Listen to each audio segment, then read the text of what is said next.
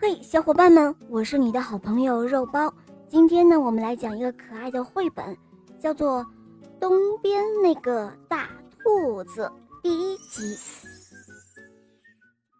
在河西岸住着一群小兔子，它们一起种胡萝卜，一起捉迷藏，一起看星星，一起唱歌。听说在河东岸也住着兔子，可是。和西边的兔子们从来没有见到过。春天，小兔子们放风筝的时候，看到河东岸的树林上边有两片雪白的东西飘来飘去。你们瞧啊，河东边的兔子也在放风筝呢。夏天的夜晚，小兔子们在树林间捉萤火虫，看到河东岸的树林里。有两盏小小的红灯笼，瞧，河东岸的兔子也在点灯笼呢。秋天，小兔子们在草地上晒被子时，看到河东岸的草地上也摊着两条雪白的被子，瞧，河东岸的兔子也在晒被子呢。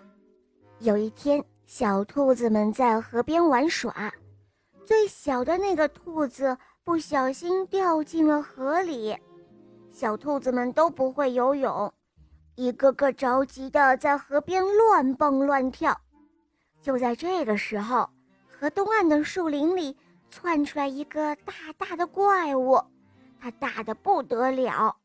这个大怪物两步就跨到河边，然后蹲了下来，把最小的兔子轻轻地从河里捞了出来。然后又轻轻地放回到了草地上，还没等小兔子们缓过神来，那个大怪物就已经退回到树林里去了。小兔子们围着最小的那个兔子，叽叽喳喳地议论开了。哦，天哪！那个大怪物是谁？